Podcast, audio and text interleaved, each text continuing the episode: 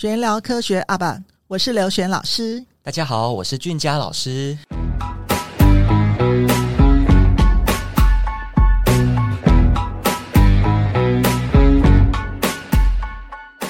好，那我们这一集呢，我们要承接上一集，我们请恒玉来讲一下他申请到美国大学。恒玉，你说你从美国比赛那个机器人回来，FRC 竞赛回来，你说你不但要准备段考，你还要准备 AP 考试。对，AP 考试就是要出国啊。好，那你怎么会想出国呢？其实出国这条路，其实我到很后面才真的决定说我要出国。很早的时候可能就有想过说，或许有机会出国，但一直到后面才会真正决定说我要出国。呃，最主要我会想要出国，一方面我觉得最重要的就是气氛、风氛围跟环境。在台湾的话，就感觉国高中这样子下来，你会觉得说台湾有一点有一些特别的习惯，会是跟特别的价值观。会跟美国不太一样，就比如说台湾的学习上面比较不主动，它不只是你不敢问问题，比较少去主动的去呃学习新的东西，常常会是很奇怪的一个氛围，不敢讲，不敢发言，就算你知道你不敢讲出来，你就算你有问题你不敢问，呃，这个氛围真的很奇怪。到建中也会这样，大家都不那么做，你也会感觉很不敢，因为大家都不那么做，你会不敢说这样子，我突然讲话感觉就很奇怪。但是像在美国，像呃，特别是我在 FRC 上面看到，就是国外他们想到什么，真的是在做什么，那种氛围跟台湾很不一样。一方面就是我想要去在这种氛围下，因为我觉得比起呃，我要努力的在这个氛围之下，我要再努力在这个大家不敢问、大家不敢讲的氛围下，努力的去敢问、努力的去敢讲，或许有机会。但是比起这样。如果我真的就是在一个大家都很主动、大家都很敢问、大家都很敢讲的一个环境下，那他可以更让我去改变自己，去得到更好的一个风气。再来的话，讲到比如说资源啊，像台湾的资源的确很丰富，但是在美国那种大国家上面，它的资源一定会更胜一筹。像台湾的话，就是准备考试啊，像学测啊、分科啊，那或者是准备申请的过程，我觉得。那个过程比较像是我为了申请而在做的事情。等到我大学以后，我不一定会真的会觉得说我在准备台湾的大学这条路上感觉到我得到了什么，而这只是我得到一个大学而已。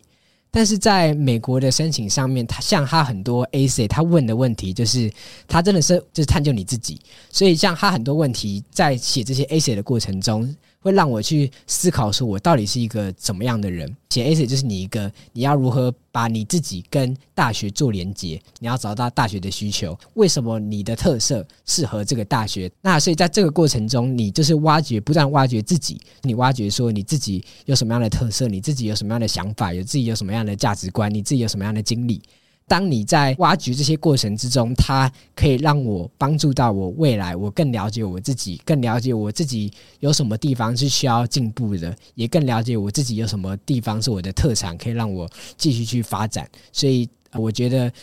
在整个风气呀，在整个资源，还有最重要的是过程，我在申请美国大学的过程，它可以让我更了解我自己，而不是我只是为了申请大学而申请大学。你可以举例一下吗？他 S 里面大概哪问哪些问题？他比如说，他最直接就是他问说，为什么你适合这个学校？那这种问题就是你真的就是要探求说，你到底有什么特色，所以你可以适合这个学校的特色。但如果我打个岔，如果台湾学生写说我为什么要考医学院，就说哦，家里某些人亲生病，他为了治病。我每次都看到这种很奇怪的知识化的东西，蛮好笑。因为我觉得现在台湾在推荐大学，其实也是希望学生往这方面走。但是我就永永远遇到台湾奇葩的教育环境，所有的美意全部都打折扣。例如说，自己这些东西本来就应该自己写，就今天托外包公司帮忙写、帮忙美化。我觉得讲东西，其实在编出那段故事，其实都是很虚假的。对，其实老实说，台湾其实目前也是努力的在往那个方向走。你要说美国，它没有像台湾一样都写一些很。假的故事啊，其实台美国也是有，但是相较之下，台湾更明显，就是感觉大家写的东西，教授看的东西，会更像是一个很漂亮的东西，就跟每次会考作文、学测作文完之后，都一堆亲人会死掉 一样。对，它很像一个标准答案，就是我的作文要怎么写，我的大学申请要怎么写，为什么我呃我想选这个学校，好像有一个标准答案。我的个性是什么，好像有一个标准答案。好像在台湾什么东西都有一个标准答案，连我自己都有一个标准答案。要怎么样才是一个好的人？但是在美国，虽然不能说完全不会，但是它更像是真的是在探求你的。一一个特色，呃，你可能有不同的排列组合，但你如何是把你这些不同的个性、不同的经历，真的是组合出一个有意义的东西，而不是一定有一个很标准的组合方式。那例如哪些题目呢？你你印象比较深刻有哪些题目？举例，呃，像是比如说，你有你觉得你有什么价值是可以带到学校的？那或者是说，比如说你在领导上啊，你在。创意上啊，你在不同方面，你具体做了些什么？你真的是要非常具体的在讲说你到底做了什么。这种就像你在机器人校队里面在领导，因为你有实职经验，所以你才能够讲得具体，不是空的，也不是虚的。我这样讲对吧？对。所以我常常听很多人演讲，讲他在学校里面做哪些事的时候，为什么我听起来都是就扫过去？原因是因为我觉得他，我事后了解他根本没做，他就用一堆名词堆砌他自己，但是我没有看到真正他在做的事情。而且，真的，美国会有很多大学申请，很多人都会有不同各种很奇怪的故事。就有些人可能，因为像比如说像台湾，你感觉你会说，就是比如说我认真念书，我就一直写我念书，我一直参加很厉害的竞赛，感觉就是很棒。但是你在美国，你会发现各种怪里怪气的的。的一些 A C 都有，比如说有人很喜欢冲浪，有人很喜欢做不同的事情，都有。像呃，其实我有一篇 A C 就是写说，呃，武术这个事情它如何影响到我的学习、我的比赛。美国这种你真的是没有一个标准答案，是哪一个经历是最重要，哪一个经历是最好的，而是你从你的很不同、特异的、奇怪的经历中，你如何去挖掘出你自己的个性、你自己的特质。对，我知道你一直没有放弃武术，你到现在都还在练。好，我看过那个像马马斯克，他在选他的员工的时候，他问的问题其实就是：你做过最困难是什么？那你这个过程当中，你如何去解决你的问题？因为你这样才有办法讲得很具体。如果你今天只讲说，哎呦，就是在夸夸其谈，说我做了哪些事，可是你讲不出细节，那其实就是问题。对，所以美国的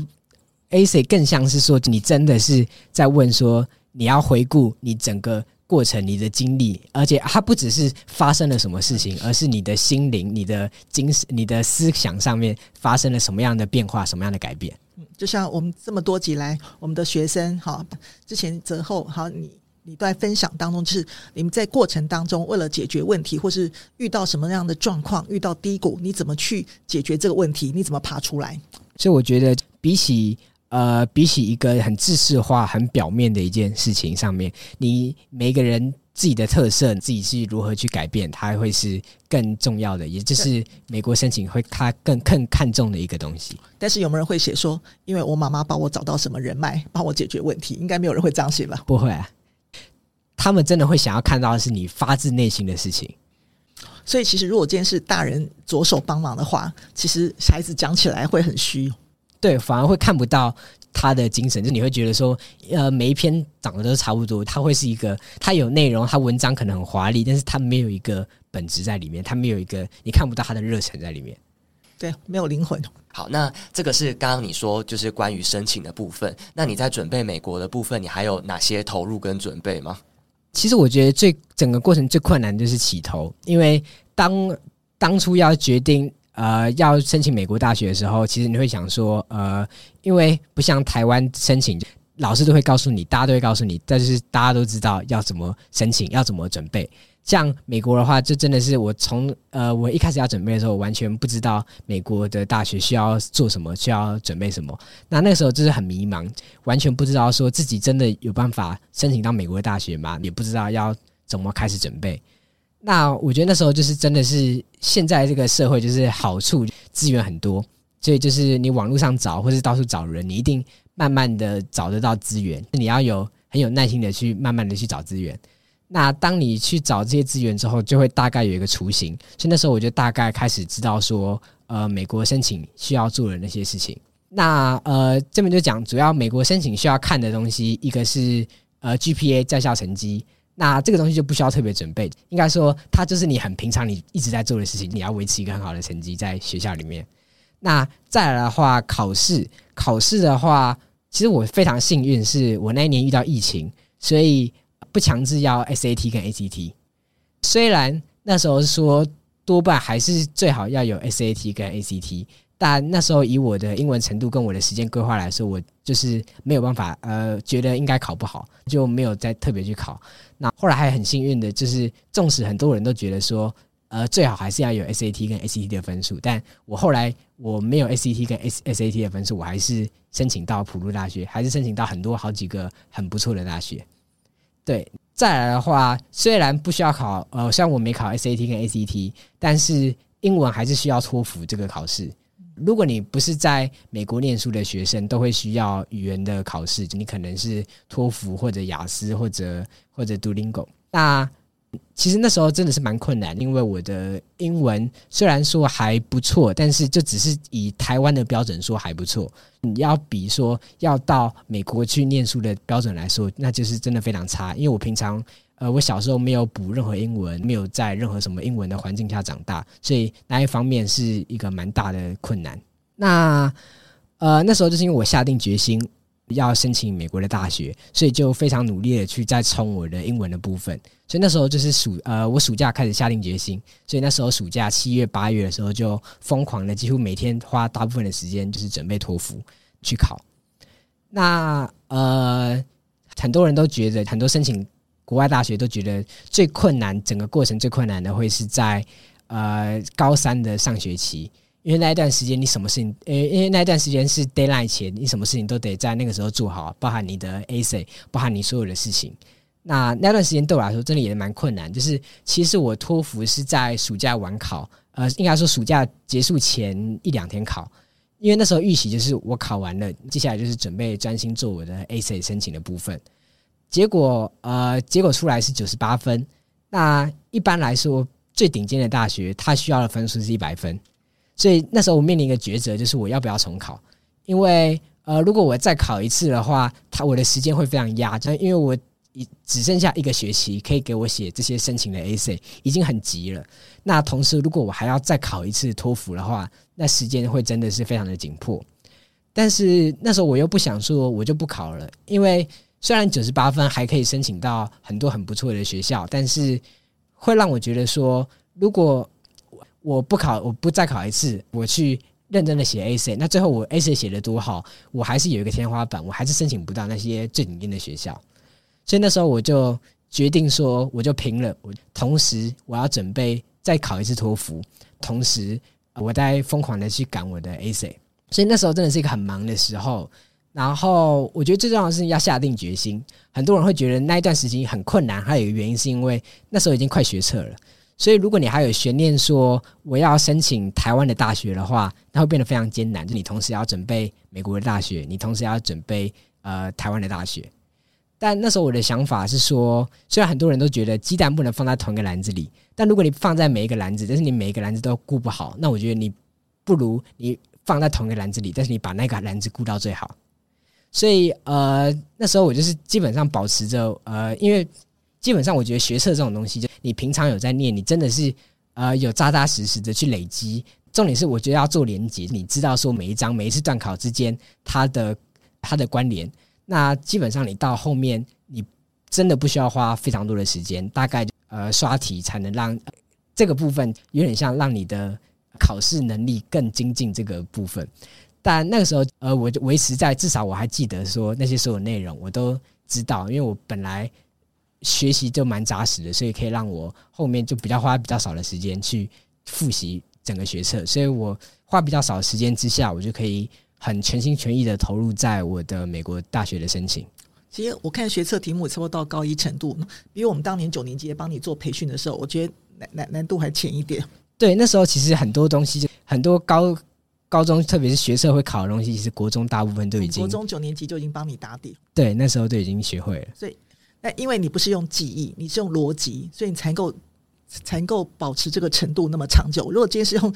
记忆的话，好，那种填格子那种方法，填鸭式方法，我相信你这个这段内容还是会忘记。嗯，对，我觉得就是很多东西，就算你后来很久没学了，你记不起来，但是假设你当时是真的是自己想过，很扎实的去去知道那一些知识的话，你到后面你可能忘记，但是你稍微看一下，很快就可以恢复原本的记忆，因为你那个本质上那个能力是已经升值在你的脑海里的。我觉得恒宇在高中三年当中，我觉得不断的那个笨，怎么让肾上腺激素是不是对爆发？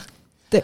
而且其实我刚刚还听到一个，也是我觉得可以跟大家分享。你其实真的是一块璞玉，你很多东西都是自己找来的，包含你刚刚说这些资源，其实都没有人站在前面跟你指导或跟你讲，很多东西都你自己去找。那其实我觉得现在很多人找资源都是伸手牌，就直接问说啊，我现在要做这件事情，就开始求助或者是开始焦虑。可是我刚刚听你这样子分享，我后来想一想，我觉得是不是因为他们其实没有真的，他们并不够想要。达到那个目标，其实并没有你刚刚说的所谓的决心，可能只是迷恋那个 title，或者是还在瞻望。可是他其实并不真的那么想要。所以，如果你真的有那个渴望，你知道你该达到那个目标，其实我觉得这些资源你很愿意，你很直接的就会去找寻各式各样的方式。比如说，当时你们做科展，我们其实好像换过几次题目，你们也是自己想过，嗯、对不对？对。因为我像很很多人会直接伸手牌一样，老师你给我个题目，你会得奖的题目。就就很奇特了，或是老师，你给我个网址，我直接点进去看什么的，还要由别人来查。我我有时候也到处演讲啊，那有老师是认真学习，有老师说他期待我给带给他一个可以得全国第一的题目。我跟他说，任何题目就算可以做到全国第一，如果你没有那个本领，你也做不到全国第一啊。就很奇特的一件事，大家全部都要懒人包。对啊，其实。呃，其实开始这件事是蛮难的。呃，你在开始以前，你会一直很担心说，呃，如果我没有一个好的资源，如果我没有一个好的管道，那我到底做都做不出来。因为情况就是我在做之前，我可能什么都不知道，我完全不知道我这件事情要怎么做，怎么起始。但是会发现说，当你真的开始试着去起始的时候。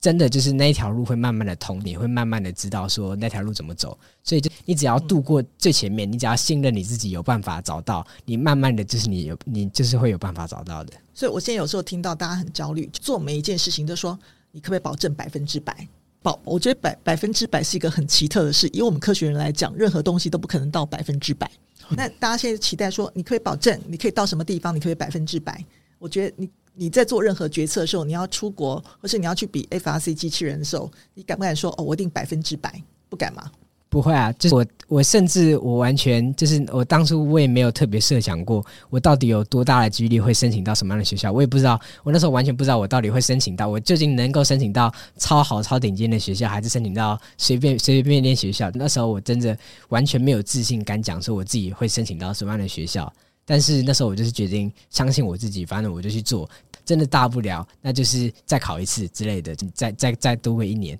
那其实你在你人生，你纵观你整个人生，你是差一年也不会因此让你人生就结束了。其实我觉得，从你还很小，就还国中，我们教你，直到今天，就是看到你的成长。我觉得你从头到尾从来都没有给我很焦虑或者是很紧绷的感觉。对，他是一个情绪很稳定的人。嗯，其实。其实我心中当然在各各种不同的事情，尤其是当接触一个新的事情要开起步的时候，一定也是会焦虑。但是就是像我觉得最主要就是你要信任你自己。呃，比如说，因为我之前的经验也告诉我说，我之前的经验是，呃，做这些事情到最后不管结果如何，我还是活到现在像这样子，我也不会后悔我现在现在这样子，所以我就会信任说，那我之后在做新的事情上面，那我一定也可以以一样的方法去。好好的去把这件事情做好。我觉得你非常的活在当下，嗯、你的心思非常的单纯，把这个此刻的自己活好，对不对？嗯、所以你刚刚就是包含几个部分，有那呃考试的部分，还有英文的部分，嗯、对不对？然后 AC 的部分，嗯、那还有吗？接下来其实你最后的结果，当然我们知道是成功的嘛。呃，还有一个东西是 AP，那呃 AP 上面呃这个部分就有点像是你要。先修一些大学的东西，那像很多私立学校，他们会有课程，你学那些东西就去考试。那但对公立学校来说，学校不会开这些课程，所以这些东西就是你得自己念。那也不一定，呃，每个大学一定会要求说你要有 AP 的分数，但你的 AP 分数就比较像是你想证明说，你想跟大学证明说你有已经有一些大学的知识、大学的能力。那其实这个方面，其实虽然不是私立学校没有上过那些 AP 课，但其实像建中这种公立学校很顶尖的话，基本上基础也很扎实。因为大家都知道，其实美国的考试它不会很刁钻，它真的就你知道什么，它就是问什么。所以你只要知道那个东西就好了。所以像呃像我考，我总共考了微积分、物理、化学，还有呃电脑科学跟统计。那像像是物理、化学很多东西，其实高中就有 cover 到，尤其像建中会教的颜色比较多，所以很多东西就是已经会有教到的。所以这个东西真的是你只要念的时候有理解到它，你到。准备考 AP 就只是你换一种语言，你得你得适应那些专有名词的英文，再加一些很多东西可能是新课刚删掉的东西，所以你得稍微把它念回来。那大概基本上就可以了。呃，像电脑科学啊，像统计这种东西，它跟平常学校教的东西比较远，但基本上因为它真的美国不太会很刁钻的考你很绕的东西，所以。比较像是一个概念，像统计上面，就是它到后面会考说，可能很多什么 P test 啊，然后什么呃信信赖区间之类，还都一堆很呃一堆各种不一样的算的方法。然后第一次我念的时候，其实觉得头很晕，就是那些综合方法到底哪一个方法是哪一个方法，我完全搞不清楚。但是当你后来回顾一次，你就会思考说，为什么这个东西要用这个方法？那这个方法为什么会是长这样子？那你去好好的去思考之后，你会发现，那其实慢慢就会想通了。所以，其实很多人觉得说，呃，花念 AP 可能要花很多很多的时间，但是我觉得主要就是你只要有真的很扎实的去学到那些很基础的学科，你学会，你会数学，你会物理，你会化学。那其实，当你把它用呃念 AP，只是第一个换一个语言，第二个加深加广，就是更多的东西在学而已。它基本上本质上并没有真的到非常的困难。我觉得这也是动机跟你强烈的决心。原因是为什么？我知道有很多人花了几十万或甚至上百万去补课程，成绩还是一团烂。就像呃，其实这一部分也要提到网络资源，像我这些 AP 完全。就是也是没有呃，很多人可能是像私立学校可能是上课，但这些资源我全部是直接找网络上找那种什么可汗的网络平台上面，慢慢的就是自己去学。那其实真的是透过自己就可以慢慢的去学，就可以学会那些东西。我觉得大家不要再恐惧大数据的时代了，尤其是学习这件事情。如果大家还是觉得打开电脑就只有一个选择叫打电动的话，那我想这个人生不会再进步。其实我常常想哦，如果说每天在忧虑孩子说我今天不能自律啊，会打电动啊，我相信你永远都不放孩子成长的话，这种孩子长大之后，就是你你一路用管囚犯的方法来绑住他，你觉得到大学你管不了的时候，他在宿舍里面每天狂打电动，你也不知道啊。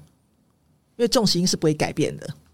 而且这会导致这个孩子接下来的学习是跟这个世界完全脱节。因为现在这个年代，就像你学了很多东西，其实都是从网络上得到的很多的资源。那如果从来没有试过、没有体验过，只是单纯还埋首在这些考卷或是很简单的课本讲义的话，我我很难想象他如何衔接几年后他怎么读大学、怎么样出社会、怎么准备这些东西。那我们现在台湾的课本内容很薄弱。对啊，这对啊，像呃很多东西，其实网络上的资源，或者是呃，其实现在网络反而会觉得说，很多人反而会很不习惯看书，但其实我觉得书也是一个很很大的力量啊、呃。如果网络上真的找不到资源，通常也会有书可以找得到，去去找那些书来看、啊，对那些书都可以学习。呃，例如我这样讲好了，就说我我们现在我们看过很多大学生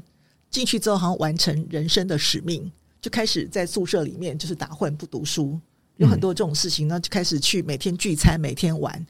我我觉得这个情况就是原因，因为他没有足够动机。对，他他的人生就只是为了考上一个大学，可能听起来还不错。好，问题是他对自己其实没有想象力，他不了解自己，不晓得自己有多少的潜力，可以发挥多少的能力。这我觉得很可怕的一件事。所以我觉得最重要就是你要有对事情的热忱。当你不同的东西，呃，你不一定真的是对每一件事情都有热忱。比如说，你学校的每一个学科，你不可能对每一个学科都有热忱，你不可能对考试每一个考试都有热忱。但是你有热忱的事情，所以就算到你高中，可能因为课业太忙，可能因为升学太忙，没有时间去做到的事情，当你之后有空的时候，因为你有热忱，所以你还会想要从事它，还会想要去学习它，不管是在呃。而不是真的是为了一个很目的，就我要升学，我要达到一个什么样的程度？嗯，但是我要补充一下，我之前跟玉林教授我们在合录 Podcast 的时候有讲过一件事，这个热忱呢，比如说我们在顺风顺水的时候，你持持续，那个叫热忱，而是在当你在练习的时候，你遇到一些困难的时候，你能够克服这个困境，好，能够保持这个决心往前走，这个才叫热忱。就像你在打资讯比赛一样。对，我觉得当你困难的时候，你一定会不想做，但是你就你就你会发现说，呃，当你因为你通常遇到困难，你会卡住，你会开始思考，就会思考说，我到底有没有办法成功？我这样子做到底有什么呃，会有什么样的？不好的成果之类的，但是我发现，当你真的你不要想这些东西，你就直接去做了。当你去做之后，你就不会想那么多，你就可以真的是沉浸在那个世界里面，好好的去克服它。但是我觉得我们的教育造就出一批很奇特的人，例如说，大家都觉得说啊，找科技业，每个人找工作都喜欢走科技业，不喜欢走传产业。那觉得在走科技业的时候，会觉得说，为什么呢？因为赚钱，觉得哇比较高人一等。但是问题是。在高中学的时候，因为国中学习不够扎实，所以高中学的时候其实会遇到一些困难，会踢到铁板。这时候他就开始怎么办？他的决心就动摇了，就开始说：“哦，他要转组了。”我觉得这很可怕一件事是，那这样代表他其实根本没有热情，他只是为了一个社会中的想象、社会的氛围里面去选理工科，他其实并不是对理工科真的抱怀着热情。对，就是我觉得，因为分数或者因为。而前途去选科系是一件很可怕的事情，不是因为名声。对，就是比如说像美国很多学校，它甚至很多学校，它就是不，你录取的时候，你完全不分你是哪一个主修的，就是到后面你你是真的是自己去探索，你才会知道说你想要走哪一个领域。这样这样讲好了，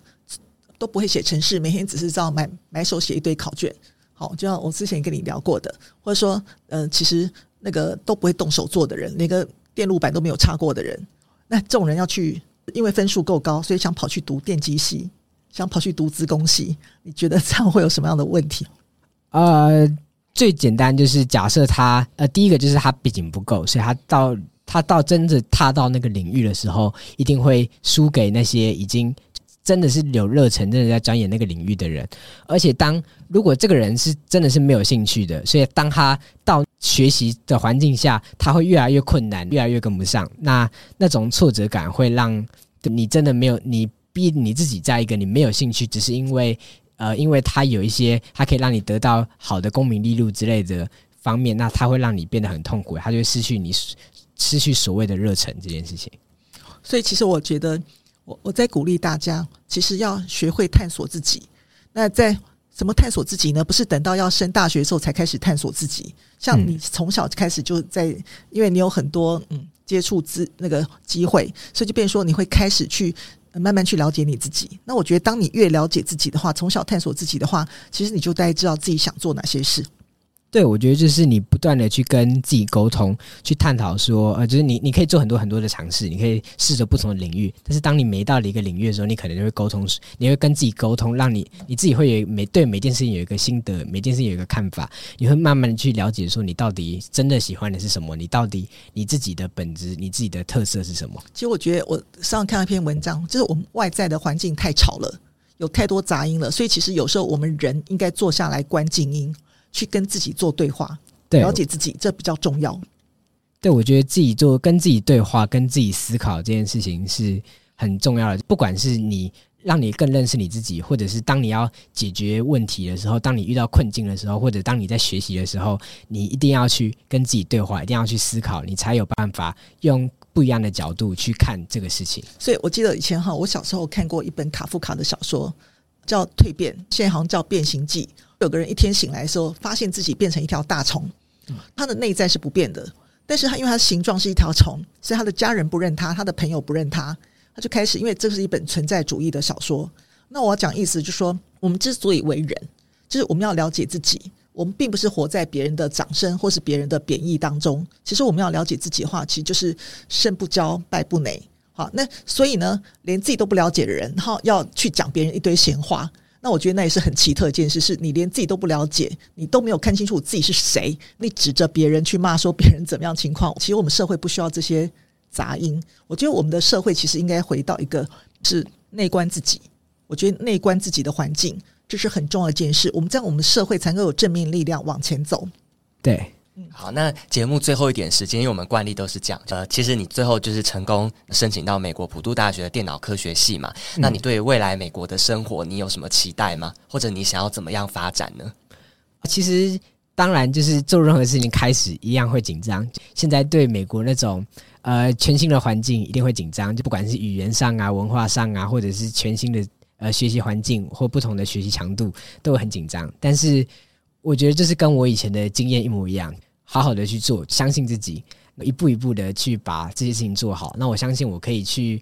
呃到美国，我可以探索更多。自己的兴趣，因为像我现在，我也只是接触到我很我虽然我已经很接触城市很多年，但我觉得我自己也只是接触到城市仅仅的表面而已，我还没有真的是进到城市不同的领域，不同的真的是它本质上的更深入的部分。所以我，我呃，而且除了城市之外，我觉得我还有呃，可能还有更多东西是可以去学习做探索的。所以，我觉得到。美国这个全新的环境对我来说是一个很大的挑战，呃，我必须很在这个环境下逼迫我自己去做努力去做学习，因为如果我不去更主动，我不去更积极的话，在这个环境下我是很难生存的。所以，呃，我相信我会紧张，但我也相信我自己能够一步一步的在不同的环境，在这个全新的环境去创造我自己的价值，继续去寻找我自己的道路。最后，老师还是要送你我常送给自由生的一段话，叫做“大鹏一日同风起，扶摇直上九万里。仰天”嗯、老师希望你将来仰天大笑出门去，我辈岂是蓬蒿人？这以前我常写在教室里面那些话嘛，就是这样子。所以老师老老师祝福你，好，那这个将来成为大鹏鸟，好，我们再回馈全世界。谢谢老师。好，那我们这集到此结束。那之后你到美国去之后，要随时回来跟我们这样做分享哦。好，我们一样可以连线，老师可以晚上十二点跟你连线，可以的。好好，好，这集好就这样。好，谢谢你，谢谢你，拜拜，拜拜。